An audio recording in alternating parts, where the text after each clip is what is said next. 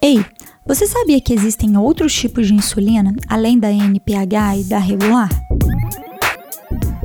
A gente tem tipos de insulina basal, que vão ser aquelas para poder manter a glicemia boa quando a pessoa não come. Então, por exemplo, a gente tem a glargina, tem a glargina mais concentrada, a gente tem a degludeca, tem a detemir. Então, a gente tem vários tipos de insulina basais e cada pessoa vai ter uma indicação específica. E os tipos de correção, a gente tem as insulinas que são chamadas de ultra rápida, que são lispro, asparte, glulizina e mais recentemente a insulina inalada. Você sabe quem tem indicação para cada tipo de insulina?